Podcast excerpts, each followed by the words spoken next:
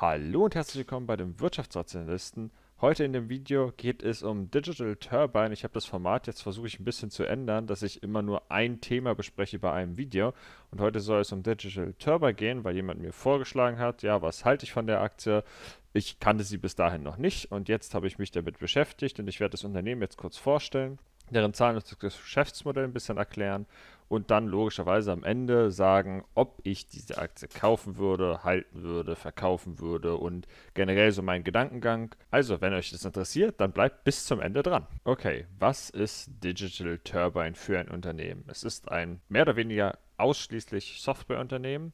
Es ist in Texas, in den USA, ist ihr deren Sitz. Die haben 207 Mitarbeiter und die beschäftigen sich mit Smartphones. Wenn man den Text liest, Company Overview und so weiter, das ist relativ schwierig herauszufinden, was die überhaupt machen. Ich habe aber mir einen Vortrag angehört von dem Director of Media und da hat er das ganz gut erklärt. Das ist schon ein bisschen älteres Video, aber im Grunde genommen ist das ein Unternehmen, was zwei, also es ist Business-to-Business-Unternehmen und das bringt zusammen Smartphone-Hersteller und quasi Werbekunden oder App-Hersteller.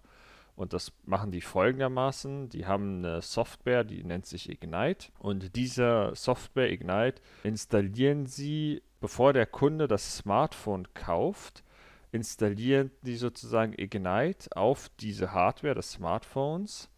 Und dann werden quasi Apps schon auf dieses Smartphone geladen, so wie gerade sich der Markt halt ist, so wie die anderen Kunden, sagen wir einfach mal jetzt zum Beispiel Spotify, würde mit denen äh, in Kontakt treten und sagen, du, wir wollen unser, unser Spotify quasi standardmäßig oder mehr oder weniger standardmäßig auf Smartphones drauf haben. Und dann würden die Digital Turbine kontaktieren und sagen, ja, macht uns mal irgendwie einen Deal klar, dass wir an möglichst vielen Handys irgendwie äh, auf schon im Startbildschirm und so weiter sind. Das ermöglicht sozusagen deren Software Ignite und so wie ich es auch verstanden habe, ist es sogar so, dass die auch währenddessen quasi auch einfach Apps installieren können und auch Werbebanner und da bin ich mir aber nicht 100% sicher, wie das ganz, ganz, ganz, ganz, ganz genau ist.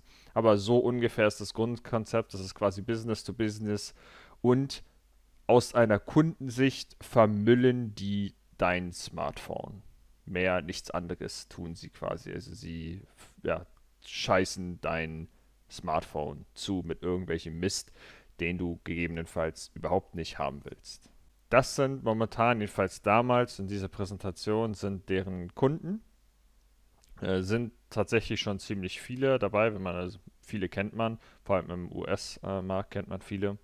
Dann sind sie natürlich nur bei den Android-Telefonen, Smartphones aktiv, weil Apple würde sowas nicht zulassen. Aber 83% des verkauften Smartphones, jedenfalls in 2018, sind halt mit dem Android-System ausgestattet und nicht mit Apple. Und diese Software, die Software Ignite, äh, die bleibt sozusagen auf dem Handy drauf. Und selbst wenn du die Apps quasi deinstallierst, dann lernt die sozusagen von, äh, von dir, spioniert dich mehr oder weniger aus und schlägt dir dann sozusagen bessere Sachen vor. Und hier kann man sozusagen erkennen, wie gesagt, das ist 2018, das hat sich wahrscheinlich noch verbessert, dass die dir immer bessere Vorschläge von irgendwelchen Sachen äh, auf dem Handy sozusagen vorschlagen und die Conversion Rate äh, immer besser wird. Und ich schätze mal, in 2020 ist die noch wesentlich besser als in 2018. Und das ist einfach deren Geschäftsmodell. So verdienen die Geld. Natürlich ist die Zukunft des Smartphones wahrscheinlich noch sehr groß, weil noch nicht jeder ein Smartphone hat und das ins, auch in den noch nicht so entwickelten Ländern äh, auch noch wesentlich mehr voranschreitet. Äh, das bedeutet also, dass der Markt gegebenenfalls wesentlich größer wird. Für die, das prognostizieren sie jedenfalls und dass sie gegebenenfalls ihre Algorithmen und ihr System, also Software halt so verbessern können, dass sie halt pro User, pro Installation immer noch mehr Geld quasi verdienen können. Den CPM, den man vielleicht von YouTube kennt oder von anderen, dass sie den halt immer weiter verbessern. Und die Aktie ist auch in den letzten zwei, drei Jahren unglaublich krass gelaufen. Ich nenne jetzt einfach mal, seit 2018 ist die um 1800 Prozent gestiegen und allein in 2020 ist die schon um 400 Prozent gestiegen. Heißt Also entweder war die extrem unterbewertet oder sie ist extrem heiß gelaufen und das werden wir uns jetzt quasi angucken, ob sie äh, heiß gelaufen ist oder ob sie damals so unterbewertet war und jetzt immer noch ein Kauf wäre. Also sie ist momentan bei 38 Dollar pro Aktie und das ist ein KGV von 127. Sie sind noch nicht so lange profitabel. Also 2019 war sie das erste Mal, hatten sie einen kleinen Gewinn und jetzt im ersten Quartal quasi 2020 hatten sie ein extremes Wachstum vom Gewinn aber auf einem sehr kleinen Niveau. Das heißt, wir sind halt beim KGV, das ist beim Wachstumsunternehmen ja immer nicht so wichtig, das KGV, aber trotzdem, um ein bisschen Gefühl dazu bekommen, ein KGV von 127. Was jetzt aber eher schon extrem dafür spricht, dass das Unternehmen vielleicht doch sehr heiß gelaufen ist, ist, dass das PEC-Ratio bei 4,9, also quasi 5 liegt.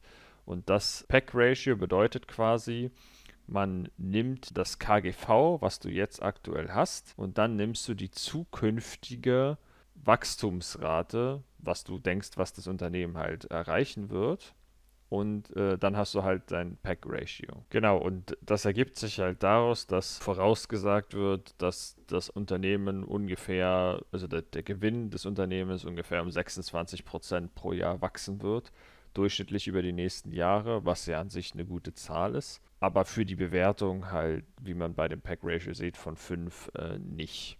Ein Pack-Ratio, um mal so ein paar Vergleichswerte in den Raum zu werfen, ist zum Beispiel bei Amazon ist es um 2,8 oder 2,9. Bei PayPal ist es 2,6. Bedeutet also, quasi ist dieses Unternehmen, wenn man es als Wachstumsunternehmen bewerten will, doppelt so teuer wie Amazon.